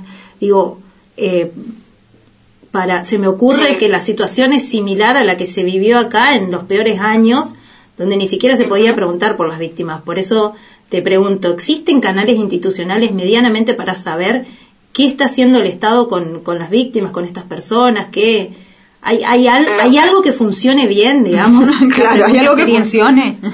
Y desde nuestra perspectiva, no. Incluso yo lo que comparto más es la, la voz de, de, de los hermanos colombianos y colombianas. Ellos hay un, una fuerte, un fuerte descreimiento por parte de eh, cualquier institución eh, que eh, donde ellos puedan denunciar, donde ellos puedan preguntar. Inclusive hay nosotros tenemos innumerables más de 500 denuncias recibidas y muchas denuncias que hicieron a la misión pero no confiaban en hacerlo a la Defensoría del Pueblo o a la Procuraduría o a la Fiscalía porque saben que son potencialmente eh, Claro. personas que luego van a ser criminalizadas y perseguidas. Entonces hay una gran desconfianza. De hecho, eh, la cantidad de, de crímenes y delitos denunciados y que exponen, no solo los que comprobamos como misión, sino que exponen las plataformas de derechos humanos, eh, yo no tengo ahora como presente el número, pero los reconocidos por las instituciones como la Fiscalía o la Procura- Procuraduría no llegan ni al, ni al 20%. Por ejemplo, en lo que son los, los casos de personas desaparecidas. No, no hay Estado de Derecho. O sea, en resumen, No. hay Estado de Derecho en, en Colombia. Bueno, ante Para esto. ¿qué, qué podemos hacer desde eh, los pueblos latinoamericanos, desde, desde los pueblos hermanos, digamos, por ejemplo, acá desde Argentina, y también desde el Estado, digamos? Desde el Estado de. Argentina y desde los trabajadores y las trabajadoras del Estado, sabes que este es un programa de, de ATE, digamos, de un Sí. programa de, de los trabajadores del Estado. De eso. ¿Y qué, qué, qué podemos hacer más allá de visibilizar o como para visibilizar, digo, si la si hay alguna consigna y si dentro de la misión se, se previó esto de cómo, cómo participar el resto del país eh, de, para ayudar, digamos. Sí, nosotros ahí lo que estamos planteando hoy es la más amplia difusión de todo lo que está pasando en Colombia. De hecho, esta misión se constituye desde ese lugar. La cantidad de denuncias que llegaban por medios alternativos, eh, por WhatsApp, porque el gran cerco mediático que tiene Colombia de no mostrar lo que verdaderamente pasa, eh, eso fue uno de los empujes que dieron a que la misión viajara a Colombia, con el antecedente que ya varios compañeros de, los que fueron a Colombia ya habían estado en el 2019 en Bolivia, también eh, en el marco del golpe de Estado contra Evo Morales, mm. denunciando las masacres de aquel entonces. Eh, nosotros ahora en lo que estamos elaborando el informe final, que va a ser un informe fuerte, con mucha prueba, eh, seguir acompañando la tarea de la misión, están las redes de la misión donde, bueno, ayer en el marco del partido Argentina-Colombia lanzamos una campaña, una campaña, la pelota está manchada, eh, si no hay paz no hay fútbol, eh, y seguir visibilizando lo que pasa. Nos siguen llegando denuncias, eh, siguen matando a hermanos y hermanas de, Colombia, con lo cual no, no podemos seguir ajenos o sin estar enterados de lo que, es lo que está pasando allá. Sí, qué loco y desde ese lugar acompañar. Qué loco que hayan querido hacer también un partido de fútbol ahí, eh, internacional, en medio de esto. ¿Cómo, ¿Cómo se repite la frivolidad? Digo, yo retomando ¿no? nuestra historia argentina, eh, y cómo se repite esta frivolidad en medio de estos, de estos estados donde claramente no son estados de derecho. No, tal cual y como si no pasara nada. Es, que creo que es lo más tremendo, digamos, como eh, el, hecho de que por otro lado no pase nada. Están, están matando gente, están asesinando personas. Eh, sí. Sí, sí, es Tremendo. Incluso uno estaba allá y, lo que era el, el agradecimiento eh, no solo la posibilidad de denunciar, sino acercarse a nosotros como misión a, decirnos, bueno, si hubiésemos sabido, nos alojaban en sus propias casas, eh, el, pedido de, ayuda y de que seamos voceros de lo que está pasando en Colombia, bueno, y la expectativa que hay sobre el informe final y lo que pueda eh, avanzarse en el marco de una denuncia internacional es muy fuerte, que a nosotros eso no, nos carga eh, y nos da también como mucha responsabilidad sobre el resultado de, lo que podamos construir. Eh, y eso, bueno, genera una, una expectativa, ha generado una expectativa muy fuerte eh, y nosotros, bueno, estamos haciendo todo lo posible para estar a, la altura de esas expectativas. seguramente lo van a estar. Pues, sería como una última esperanza del pueblo colombiano de que eh, el mundo los escuche y eh, de alguna manera esto pueda influir y cese la violencia, que no cesa la violencia, digamos. No, no. Inclusive, bueno, ahora en, Colombia está la visita de, la CID, que fue autorizada por el gobierno colombiano, eh, y bueno, y se leen o llegan comentarios de, algunos confían en, ese organismo internacional, mm. otros estaban pidiendo a gritos que sean escuchadas las voces de las víctimas, no de los gobiernos. Eh, las organizaciones ahí eh, tenían solo cuatro minutos para poder, o las plataformas de derechos humanos, para poder plantear eh, la violación a los derechos que se estaban dando en el marco del paro nacional, un tiempo que es muy escaso y que nosotros eso podemos dar cuenta del tiempo que nos llevaba a poder eh, contar con, con las denuncias, sentarnos, charlar, no, no era un trámite para ninguno de nosotros estar en ese lugar. Fueron para fueron jornadas muy largas que arrancaban muy temprano, mm. terminaban muy tarde, eh, muchísimos lugares y pedidos para que nos presentemos como misión que no pudimos ir y, lo planteábamos con, con total honestidad, no nos daban las horas del día como para poder llegar a cada lugar donde hemos sido convocados. Pero creemos que con la cantidad de denuncias que tenemos, las, las pruebas, eh, vamos a poder eh, eh, plantear una, una denuncia a nivel internacional y poder llevarle justicia y verdad al pueblo colombiano. Sí, que se lo merece después de tantos años también, ¿no? Y toda esta situación empeorada, digo, con una pandemia en el medio. Una pandemia. Eh, ¿Esto cómo afectó también a la misión y cómo, y cómo ves el pueblo colombiano en medio de, de esto, además de la pandemia? Mirá, eh, nadie hablaba del COVID. Hmm. Eh, eso era que nosotros decíamos, bueno, ¿por dónde andan las agendas de cada país? Claro. Para con quienes nosotros nos encontrábamos, el, el- si bien cada uno estaba con su barbijo, eh, los, los cuidados, las distancias, eso estaba, pero no era un problema para el pueblo colombiano, por lo menos en los lugares donde nosotros es- estuvimos. Eh, sí, por ahí el- para contextualizar eh, eh, más a corto plazo de, de estos 42 días de paro nacional en Colombia y que es un hecho eh, histórico, en, valga la redundancia, en lo que es la historia de- del país, tiene su antecedente eh, más corto al 2016, a la firma del acuerdo de paz, donde no se ha cumplido nada con eso, y mucho más remoto al año 2019, al 21N, como ellos lo llaman, que mediante la crisis agudizada por la pandemia, la, la pobreza creció expo- exponencialmente, hay un 42,5% de, de pobreza en, en Colombia, hay 16 millones que están eh, en la pobreza extrema, que no pueden garantizar una comida diaria. El desempleo ahora, febrero de 2021, ascendió al 17% y hay un 63% de trabajo informal. La situación es muy compleja. eh, el manejo de la pandemia no fue eh, el mejor, en- que por eso surge el Comité Nacional del Paro ahí en noviembre de 2019 y que todo el pliego de reivindicaciones eh, no, no tuvo ninguna respuesta satisfactoria en el marco de esa protesta.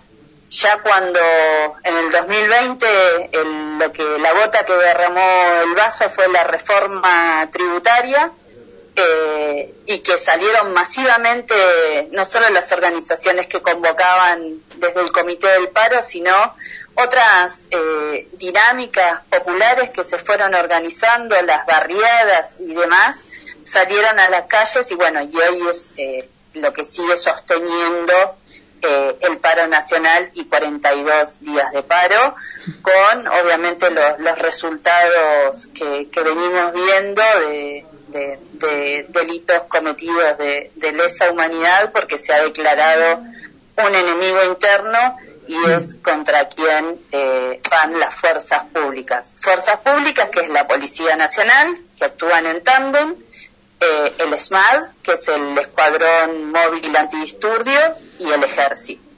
¿Y cuál podría, Y- y- sí, y cómo podés, cómo podés definirnos cuál es para el Estado colombiano su enemigo, su principal enemigo? Su principal enemigo son todos a quienes son todos aquellos quienes hoy están luchando por una vida digna. Hmm.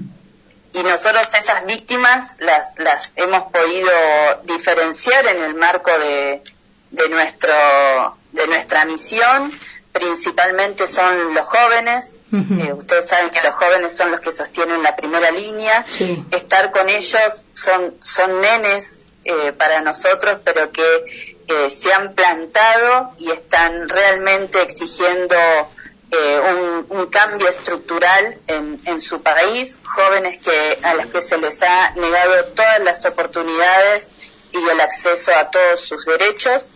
Las mujeres también tienen un rol muy significativo en el marco de este proceso popular de lucha.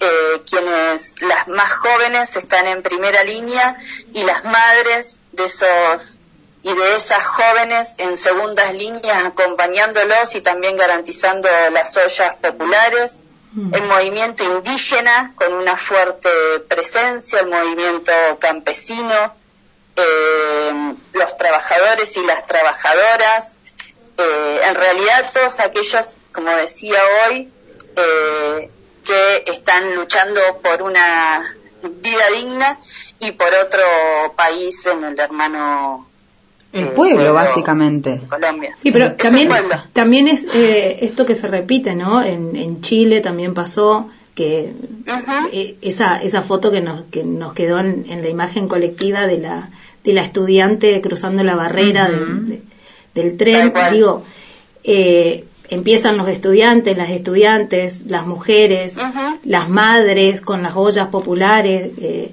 ¿cómo, cómo se repite la historia colectiva en, en nuestros Sí. pueblos latinoamericanos.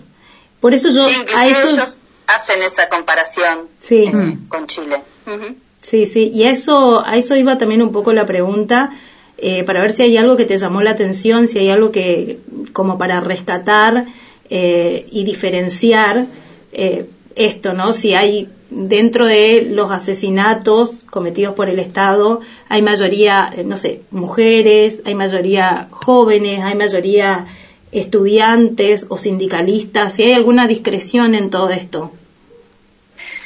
No hay discreción porque hay, eh, para ellos es todo lo mismo, pero sí lo que hemos podido ver es que la mayoría son jóvenes. Eh, porque son los que están en, en primera línea, son los que sostienen los puntos de, de resistencia por la noche. Eh, generalmente la, la mayor represión se daba en horas de la noche. Mm. Eh, y Sí, muchas veces también lo que hacían es ir y presentarse a, a los domicilios, eh, allanamientos arbitrarios, gaseaban las casas eh, y con mucha amenaza, pero siempre más sobre los jóvenes y las jóvenes. Sí, detenciones Eh, ilegales, lo que básicamente lo que conocemos. Y dentro de esto que conocemos, también se reiteran las prácticas eh, de violencia económica en el sentido de, no sé, hay, hay sectores que están involucrados con el Estado eh, en, este, en, en esta violación de derechos, sectores económicos, Mm. hablo. Ah, de ahí ahora... eh, ¿Quién es el aliado del Estado en todo esto? La pregunta. Eh, sí, grandes empresas vinculadas al Estado, de hecho hay denuncias, no sé si por ahí viene por ahí la, la pregunta, si no te entendí Sí, sí, mal. sí, sí, sí, como, como para ir también con esto de, de la misma comparación de lo que nos sucedió a nosotros en, en su momento, de lo que sucedió en Chile, en Venezuela, eh, y de que la historia latinoamericana es una. Sí, no, no, hay grandes empresas que de hecho donde se han denunciado eh, como éxito y ahora la otra no me acuerdo, eh, que nada, prestaban grandes ga- galpones para para que ahí se pueda garantizar la, la detención arbitraria de, de los manifestantes de, de las distintas protestas sociales. Tremendo. Es como Hay una- connivencia ahí eh, que bueno, que ahí uno ya eh, visibiliza automáticamente por dónde vienen eh, los acuerdos y, y, y- y en esto que hablábamos de quién es el enemigo interno. Sí, hay como, hay como una constante, ¿no? Siempre los grupos económicos están siendo parte, los grandes grupos económicos están siendo parte junto al Estado de estas atrocidades eh, en detrimento del pueblo, básicamente. Porque básica, porque en realidad, a ver, hablemos de que es una cuestión económica la de fondo también, ¿no? Eh, lo, Tal cual. como para ir Lo que se cerrando está peleando justamente es la, la distribución de la la riqueza. distribución de la riqueza, Claro. exactamente. Eh, entonces desde ahí, económica. bueno, se, se potencian algunos. Como para ir cerrando, eh, recordanos cuándo van a presentar este informe, que van, vamos a estar eh, pendientes de esto, eh, vamos a estar pasándolo acá también Exactamente. y, y- Sí, y visibilizando la, en todos la los idea medios. es eh, presentar el informe final eh, a fines de junio eh, y eso seguramente ya vamos a estar, nosotros nos pusimos una fecha como para poder terminarlo, es un, la- un trabajo eh, complejo de que lleva mucho tiempo. Eh, nosotros además de las denuncias que tomamos en, territorio, tenemos montones de denuncias que llegaron al, al mail de la misión, montones de denuncias que llegaron a las distintas redes y que fueron cubriendo todo lo que fue el paso de la misión allá en Colombia y no queremos descartar nada, con lo cual eh, es un trabajo de sentarse y de horas y horas para poder avanzar en el, en el informe final. Pero a fines de junio ya lo vamos a estar presentando eh, y eso, bueno, estaremos comunicándolo y avisando para, para que todo el mundo pueda estar atento. Perfecto, entonces a fines de junio cuando se lo presente te volvemos a comunicar para estar presentando también un resumen acá y presentarlo en todas las plataformas que tenemos. Así que, bueno, te agradecemos el contacto y nos vamos a volver a, a encontrar telefónicamente eh, a, fines de junio pronto para, Sí. para mostrar este trabajo final que tanto costó, ¿no? Sí, muchísimas bueno, gracias, muchísimas María. José. María José Cano, entonces. abrazo. Un abrazo. La directora del Departamento de Derechos de los Pueblos de ATE Nacional que estuvieron en Colombia. Nos vamos a una pausa, por favor. Desde la radio, escuchate. Escuchate. Somos estatales. Somos protagonistas. Escuchate. El programa de la Asociación de Trabajadores del Estado. Desde la radio, escuchate. Escuchate. Somos estatales. Somos protagonistas. Escuchate. El programa de la Asociación de Trabajadores del Estado. Cuarto bloque de Escuchate, el programa de la Asociación de Trabajadores del Estado en Radio Nuestra Voz, la 88.7. Nuestra Voz Chaco, no me, no me olvido más de decir. Ahora que nos pueden escuchar online en nuestravozchaco.com. Las vías de comunicación, escuchate chaco eh, arroba gmail.com, Facebook, Twitter, Instagram arroba atechaco y atechaco.org. André. Bueno, Dani, vamos a ir a escuchar eh, la declaración de Julio Fuentes. Julio Fuentes es el vocal de ATE a nivel nacional, fue secretario general de ATE también a nivel nacional. Hoy es presidente de la CLATE, la Confederación Latinoamericana de Asociaciones de Trabajadores del Estado, y como presidente de la CLATE presidió también la 109 Conferencia Internacional de la OIT. No, no presidió.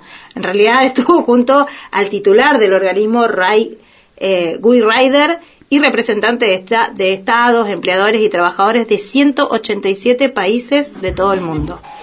Bueno, vamos a escuchar eh, las declaraciones, es cortito eh, y es muy interesante lo que, Un lo que interesante dijo, así que vamos a de escuchar. apertura. Señor presidente de la 109 Conferencia Internacional del Trabajo, representantes gubernamentales y de los empleadores, compañeras y compañeros trabajadores. Me dirijo a ustedes en mi carácter de presidente de la Confederación Latinoamericana y del Caribe de Trabajadores Estatales, organización sindical de 54 años de existencia, presente en 18 países de la región e integrada por 87 organizaciones sindicales nacionales que representan a 4.570.000 afiliados. La pandemia nos empuja a buscar una acción internacional para facilitar una respuesta frente al COVID centrada en el ser humano. Esto es urgente porque sus efectos devastadores continúan impactando sobre la salud y sobre las posibilidades y condiciones de trabajo de millones de personas. Los trabajadores y las trabajadoras del Estado hemos puesto de relieve como nunca antes el valor de los servicios públicos, frente a quienes pregonaron durante décadas ajuste y Estado mínimo, estuvimos y estamos en la primera línea de frente al combate a la pandemia. Lo hicimos desde los servicios públicos de salud, especialmente, municipales de cercanía, los servicios sociales, la educación, la seguridad, el transporte, la administración de justicia y desde todas las áreas que se mantuvieron funcionando a pesar de las restricciones sanitarias. A mis compañeros y compañeras estatales quiero expresar un inmenso agradecimiento y reconocimiento. Años de inversión pública destinados al desarrollo científico y tecnológico dieron sus frutos y permitieron que en tiempo récord se desarrollaran vacunas para enfrentar la pandemia. Pero el desarrollo desigual imperante a nivel global y el sistema de patentes impulsados desde la OMC y los acuerdos sobre propiedad intelectual hicieron que las vacunas obtenidas gracias a estos avances fueran acaparadas por las naciones más ricas del mundo en perjuicio de las naciones más pobres. Por eso reclamamos la liberación de las patentes para su fabricación y distribución pública de manera equitativa a nivel mundial. Hoy, ante el estancamiento económico, solo los estados pueden dinamizar las sociedades destinando recursos a garantizar un piso de ingreso a las mayorías privadas del acceso al trabajo. Esto requiere, en primer término, reformas tributarias sobre principios de justicia fiscal que permitan obtener ingreso de los sectores más privilegiados de nuestras sociedades y, en segundo lugar, volcar estos recursos a la producción y el consumo que dinamice los mercados internos. Otro capítulo es el endeudamiento público, investigar las deudas odiosas y condonar la que en los casos corresponda o refinanciar a largo plazo debe ser el norte a seguir. Por último, quiero aprovechar esta oportunidad para manifestar el apoyo de la CLATE a la propuesta normativa que organizaciones hermanas como ULATOC, la ISP, entre otras, han venido promoviendo para abordar la problemática de los trabajadores de este importante sector. Quiero hacer un llamado a los mandantes tripartitos aquí presentes a reforzar nuestro compromiso con la paz mundial y la convocatoria al diálogo social, en particular en la hermana República de Colombia, cuyo pueblo resiste un embate de violencia y represión en estos días, que debe cesar a la brevedad. Muchas gracias. Escuchate. Tenés voz. Porque mi trabajo son tus derechos. Escuchate, el programa de la Asociación de Trabajadores del Estado. Último bloque de Escuchate en este, este jueves que estamos y estamos con quién, André. Estamos con Marcelo Paredes, él es del equipo de prensa de ATE Nacional y fue en su momento el editor del periódico El Trabajador del Estado. Lo teníamos al Trabajador del Estado, es desde 1925. 25. Cacho Historia tiene ese ejemplar. Eh, hoy vamos a estar hablando. Hola. Hola, ¿cómo les va? ¿Cómo, se, cómo saben la historia del periódico? sí, sí, sí. Sí, nos llamó la atención en realidad, eh, desde hace tanto tiempo tenemos esta herramienta que es fundamental, ¿no? De comunicación, desde 1925. Cacho Historia tiene este, este periódico. Sí, bueno, es el, periódico sindical que aún está en vigencia eh, más viejo de la Argentina, que sigue saliendo, no es que salió siempre, su, su aparición fue a veces discontinuada por este, dictaduras y demás cuestiones históricas, pero, pero bueno, sigue saliendo y informándole a todos los afiliados y afiliadas de ATE. Sí, llega a, toda la, a todas las seccionales de ATE de todo el país y sobre con, con información eh, fundamental para que estemos conectados e informados entre todos. Eh, vos, vos formaste parte con, desde la edición del Trabajador del Estado. Ahora tengo entendido que ya no estás, pero formaste parte, ¿no? Yo sí, eh, fui el, supervisor periodístico durante cuatro años, pero este, este, ya ahora lo hace otra compañera, pero yo sigo escribiendo y colaborando periodísticamente, ¿no? Junto con el equipo de los compañeros y compañeras del equipo de prensa de ATE. Está. Eh, bueno, vamos al tema que nos convoca eh, el día de hoy. Es la tercera edición del certamen binacional de literatura que esta edición se llama Osvaldo Bayer. En realidad el concurso se llama Osvaldo Bayer, este, eh, eh, esta es la tercera edición, lo lanzamos en el 2019, es una iniciativa del Departamento de Cultura de ATE Nacional, junto a dos editoriales, editorial de, la CTA, de la Central Autónoma, que es en realidad la que yo dirijo, por eso estoy eh, trabajando acá en el concurso, y editorial de la comarca. El primer año nosotros este, participaron más de 500 personas, el género literario era cuentos, en el año pasado se duplicó la participación, este, fueron relatos, y bueno, esta tercera edición repetimos el género relato, eh, la consigna es luchas de ayer y de hoy, pero nosotros abrimos el juego en esta ocasión. ¿Por qué? Osvaldo Bayer es el nombre que le pusimos al cuento en homenaje al periodista y, escritor que investigó las huelgas patagónicas que sucedieron hace una, eh, 100 años atrás.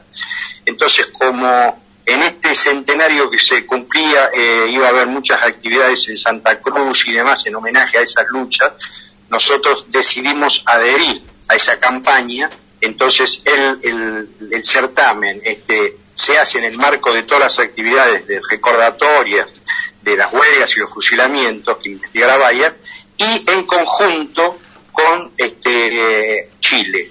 Pueden participar tanto ciudadanos argentinos como ciudadanos chilenos o extranjeros que tengan residencia en ambos países. Este, y, y, se, y- y se incluyeron dos organizaciones más en el armado de este año. Una que es la CLATE, que es una confederación que agrupa a sindicatos del Estado como ATE, de toda Latinoamérica, y la Red Patagonia Cultural, que es un conjunto de tres universidades chilenas del norte de Chile, de los lagos Aysén y Magallanes. Todos esos estamos organizando este concurso, eh, este, que el 15 de junio ya arranca su inscripción hasta el 30 de agosto, y que se llama este, Luchas de Bayer, de eh, perdón, Luchas de ayer y de hoy. Esa es la temática lo- lo- por las cuales invitamos a la gente que participe con sus, con sus relatos. A la, la consigna. Entonces es la primera edición binacional. Antes el concurso era nacional. Exactamente. Antes era un concurso que organizaba ATE dirigido, a, porque tiene dos categorías. Una categoría son los afiliados o afiliados a ATE y en la otra cate- categoría compiten los que no son de ATE. En las dos ediciones anteriores este era solamente para Argentina y eh, en la categoría afiliados solamente para los que están afiliados a nuestra organización. Ahora se abre este, y, y, eh, y en la categoría afiliados van a estar no solo sindicatos de, de, eh, los afiliados de ATE, sino de otros eh, cinco organizaciones sindicales de Argentina y de Chile que están adheridos a esta confederación que mencionaba, la CLATE. Y además van a participar también de esa categoría los docentes, los alumnos y los empleados de las tres universidades patagónicas de Chile, en la categoría siempre de afiliados. Los no afiliados está abierto para cualquiera, salvo que, eh, que sean mayores de edad este, y que bueno tengan residencia en Argentina o en Chile. ¿Dónde se pueden inscribir para participar de- del certamen? Hay dos páginas en las que uno puede encontrar las bases, cultura.ate.org.ar o si no, editorialdelacomarca.com.ar.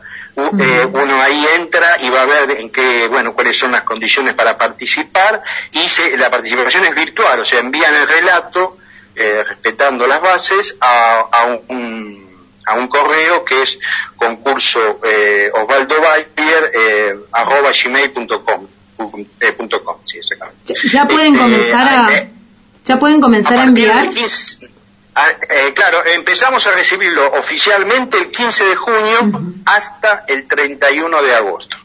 Tienen dos meses y medio a partir del 15 para enviar sus trabajos. Y para fin de año este, van a estar eh, lo- los ganadores, que además de premios en efectivo, es, eh, tanto ellos como los mencionados de cada categoría van a participar de un libro, de una compilación con los eh, con los relatos este, que bueno que el jurado que es muy distinguido permíteme que lo diga está eh, Claudia Piñeiro que es una escritora argentina muy conocida está Esteban Bayer que es el hijo de Don Osvaldo y hay un escritor este, muy prestigioso Oscar Bajantes de chileno ellos son los que van a tomar la decisión de bueno elegir a los ganadores de este concurso Bien. Eh, ¿cuántos, ¿Cuántos concursantes estiman que va a haber est- en esta edición? Porque convengamos que eh, están participando dos países ya. Claro, y, se- y- y, eh, a ver, la participación se venía duplicando año a año. Acá es difícil saberlo porque es la primera experiencia, este, vamos, eh, no podemos calcular la participación en Chile, pero si nosotros este, partimos de la base que el, el año pasado solo de Argentina tuvimos mil participantes, al, sum- al sumarse los chilenos y al ser la tercera edición del concurso que de alguna manera se va instalando ¿no? en el mundo de, lo- de los concursos literarios, y bueno, yo creo que eh, podemos, ojalá podamos seguir con la costumbre de duplicar con respecto al año anterior, ojalá, vamos a ver. Bueno, vaya trabajo va a tener ese tribunal también para leer, porque estamos hablando de más de 2.000 concursantes, más o menos. Seguramente va a superar la cifra de 2.000. Eh, ¿Cuándo van a estar listos los resultados del concurso? el, eh, eh, hay que tener en cuenta que eh, hay, eh, hay como dos, hay una, un, un prejurado que hace una selección Ajá. eh, para que, porque si no sería muchísimo tiempo que venían a estar los jurados este, leyendo este, todos los materiales. Así que a eso le llegan una cantidad inferior, pero la idea es que en, al diciembre, al cumplirse el, el centenario de los fusilamientos de las huelgas patagónicas, y va a haber un montón de actividades, en el marco de esas actividades nosotros vamos a dar a conocer este, los ganadores para fin de mes. Y el libro estará presentado, lo estaríamos presentando para el año que viene. Eh, generalmente pa- participa en la Feria Internacional del Libro de Buenos Aires y en otras provincias, así que en esas ocasiones lo presentaremos con, bueno, todos los que van a formar parte del libro. ¿Los premios podemos saber cuáles son?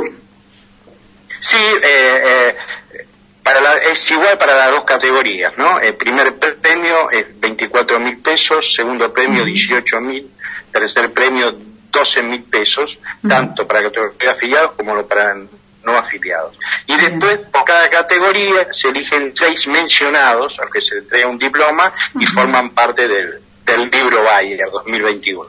Además se llevan el libro, ¿no? Claro, no, le damos varios ejemplares porque, bueno, para muchos es la, a veces resulta la, la- la primera oportunidad que tienen de editar, de que algo que escribieron con pretensiones literarias salga en un libro. Entonces, sí, por supuesto. Después lo distribuimos en nuestras seccionales y, bueno, en las actividades que hace ATE siempre lo, lo tiene presente. Eh, el libro, eso, ¿va, ¿va a haber alguna forma de adquirirlo o no va a estar a la venta? Va a estar simplemente en, la- en las sucursales de ATE, en las seccionales de ATE. Sucursales, le dije. Sí, mira, eh, sinceramente el- no tiene tanto una, una intención eh, comercial, pero s- la editorial de la comarca, que es una de las dos editoriales que participan es- en su página, lo, lo ofrece, o sea, se puede vender y lo envían por correo.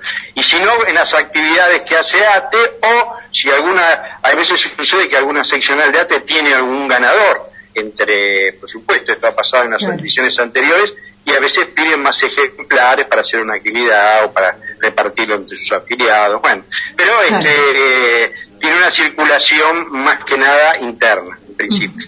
Bueno, espero que, que Chaco tenga algún ganador Por también favor. dentro de... Bueno. Espero que... eh, Sí, que, bueno, ¿por qué no? Los invitamos a los compañeros y a las compañeras a presentarse y bueno, también al público en general porque es un concurso abierto, pero principalmente a los, a los compañeros y compañeras a, a recuperar un poco la memoria colectiva, la memoria de las alguna. luchas, que eh, es fundamental y bueno... Claro, exacto. Y además nos, este, acá la temática es tanto de luchas que sucedieron en el pasado como actuales, las que, están, las que pueden pasar hoy, ¿no? Es todo eso contarlo en un relato de hasta cuatro páginas.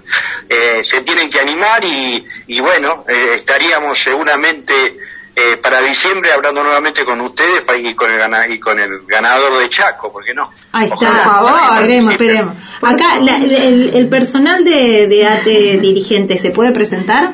¿Podemos?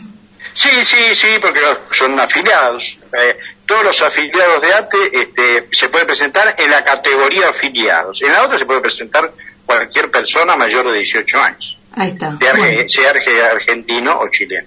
Bueno, esperemos que eh, se presenten, hacemos la convocatoria a todos los trabajadores y trabajadoras del Estado, afiliados de ATE y no afiliados también del Chaco, para que eh, podamos tener un poquito de nuestra historia también en este ejemplar. Eh, muchísimas gracias. eh, Marcelo, y bueno, esperemos que, que, que haya muy buena convocatoria y que haya muy buena recopilación de memoria de luchas colectivas y de, y de todo esto que nos sirve también tenerlo siempre presente. Muy bien, les vamos a ir contando eh, cuando cierre la inscripción, cómo, cómo se va desarrollando el concurso y bueno, y mucho más cuando tengamos los ganadores. Muchas gracias eh, por difundir esta actividad. Muchísimas gracias. Adiós, chao, chao. Nos vamos a ir a un tema musical, pero, pero, no sé cuál. pero Sorpresa, seguro va a ser muy sorpresa. buena música, como siempre. Qué lindo que es estar en la tierra. Después de haber vivido el infierno. Qué lindo que es poder amarte y mirarte otra vez. Después de estar tan enfermo. Qué lindo corazón que estás acá y acá latiendo.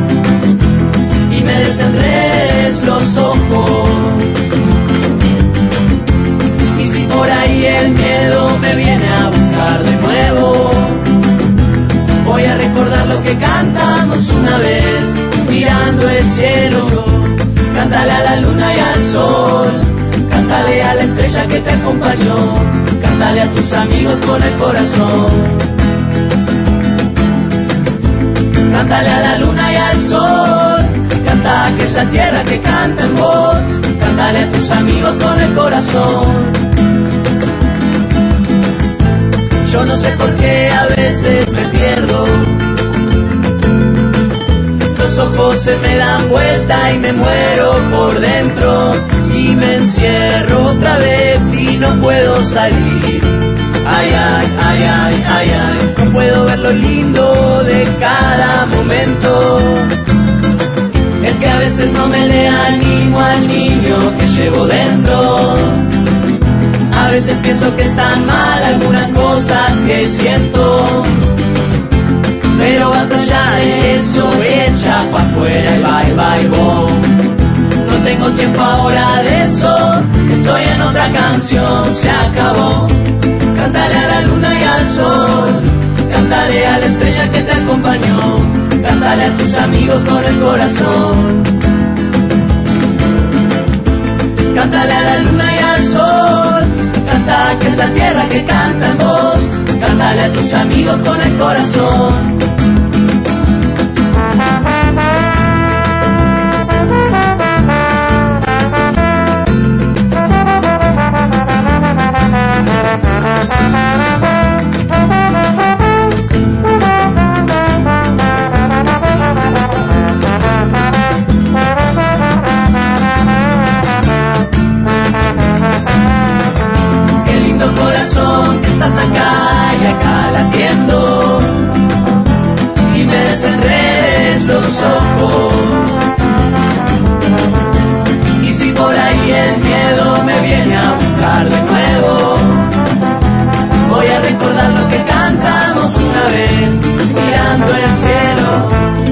Cántale a la luna y al sol, cántale a la estrella que te acompañó, cántale a tus amigos con el corazón. Cántale a la luna y al sol, canta que es la tierra que canta en voz, cántale a tus amigos con el corazón. Cántale a la luna y al sol, cántale a la estrella que te acompañó, cántale a tus amigos con el corazón.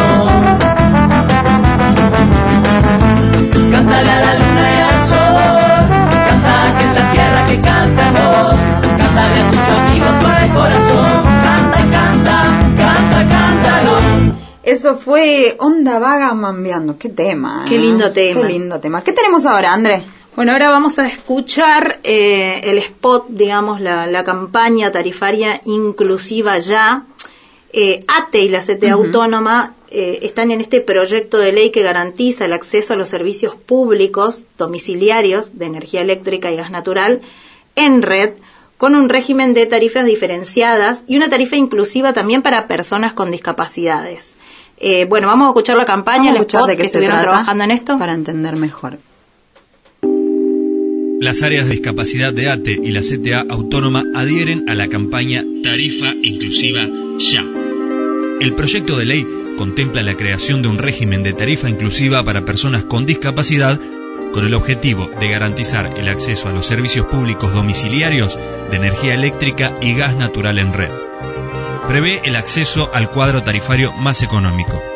Contempla el financiamiento de deudas y evita los cortes por falta de pago y amplía el acceso al beneficio sin la obligación de que la persona con discapacidad sea titular de los servicios. De esta manera se garantizan los derechos constitucionales e internacionales reconocidos a todas las personas con discapacidad. ATE y la CTA adhieren a la campaña Tarifa Inclusiva Ya. Escuchate. Tenés voz. Porque mi trabajo son tus derechos. Escuchate, el programa de la Asociación de Trabajadores del Estado. Nos quedamos sin tiempo, diría mi compañera acá.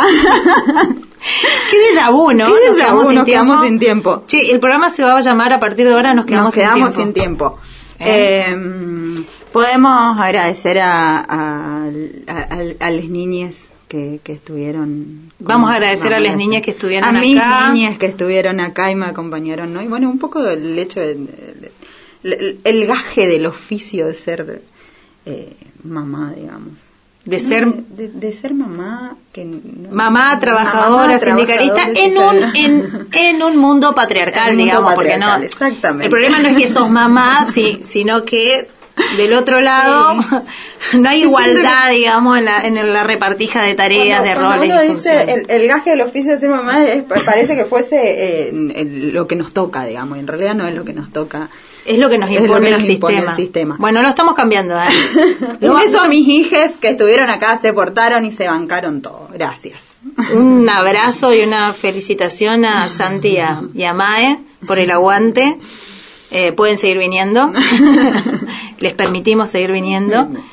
Eh, bueno, hablando de lo que estuvimos hablando hoy, de esto, ¿no? Que la historia latinoamericana sí. es una sola, de que nos convoca a todos, sí. la lucha es una sola, el enemigo es uno solo. Bueno, eh, tenemos un conversatorio Juventudes y Política que eh, se va a transmitir mañana en uh -huh. vivo. Eh, desde ATE Nacional y la CTA Autónoma son las convocantes a este conversatorio. Eh, se llama Procesos de Organización y Revuelta Popular en América Latina, sumamente interesante, sumamente interesante, así que... Lo eh, van a moderar Jonathan Centeno Muñoz de Colombia y Cielo Beizaga de Bolivia, porque, eh, bueno, va a ser también, sí, es latinoamericano el alcance, digamos. Sí, eh, hoy, Dani, va a hacer eso. Hoy. Hoy. Hoy jueves. Hoy jueves 10 a las 18 horas de Argentina. De Argentina, bueno, también se va a transmitir en otros países. ¿Se transmite en vivo? Se transmite en vivo. Eh, tenemos el, el, código para entrar a la transmisión, para entrar al, al conversatorio. Lo vamos a subir a las redes, vamos a todas las redes, redes de, de ATE, que, que, la, que la, todas esas redes que la Dani repite cada, repite a cada rato. A cada bueno, rato, bueno, ahí, van, ahí a encontrar la info. van a encontrar toda la info y van a encontrar el código, el ID, para uh -huh. Eh, acceder a la plataforma. De Zoom y que, que, que entren a los trabajadores. No, aparte se va a transmitir en vivo por la cuenta de ATE Nacional, aparte de este Zoom, que van a poder encontrar los datos ahí. Así que qué importante, ¿no? Eh, para las juventudes, sobre todas las cosas, y, y, teniendo en cuenta también un poco lo que hablábamos eh, con, con la representante de la misión en, en Colombia y como ella nos contaba que los jóvenes están al frente eh, de todo de todo esto de son los que originan. son, revueltas son, de son los primeros que cruzan que la barrera como esa imagen. A mí me quedó la imagen de Chile de la, sí, de la estudiante que cruzó la barrera y ahí inició todo sí. eh, y me quedó grabada en la, en la memoria. Y son los son sí. los rebeldes. Son, una oportunidad son los que se, los una oportunidad buenísima. Esta esta iniciativa eh, que, que se va a llevar adelante hoy esta tarde nada más eh, bueno, para, para de alguna manera que los jóvenes tengan un acercamiento a esto que tiene que ver con, con la política, que, que, es importantísimo porque son los que ponen el pie en la calle en la primera línea. Y un lugar de encuentro y de revuelta popular. Así que bueno, vamos a estar compartiendo esto en nuestras redes y no, no se queden afuera, que, que participen, que entren sean jóvenes o no tan jóvenes, no tan jóvenes. Todos también. Van, todos, todos, vamos pueden, a entrar. Todos pueden participar, todos vamos a entrar a ver de qué se trata. Y bueno, nos despedimos. Nos despedimos. Hasta el jueves que viene. Hasta el jueves que viene y el sábado también. programa. No, bueno, el sábado también nos pueden escuchar de 8 a 10 de la mañana en esto que es Radio Nuestra Voz en la 887 y en nuestravozchaco.com de manera online. Y nosotros nos despedimos hasta el jueves que viene, que sería el sexto programa de Escuchate. Wow, un montón. Desde la radio, Escuchate, el programa de la Asociación de Trabajadores del Estado. Escuchate, un espacio para la promoción de derechos, política, economía, arte y cultura, deporte, géneros y diversidades, pueblos originarios, movimientos sociales y organizaciones de trabajadoras y trabajadores. Porque somos estatales, porque somos protagonistas. Escuchate. Déjame decirte a ti lo que no sabes de mí. Por más que tú me amenaces, yo no me voy a rendir.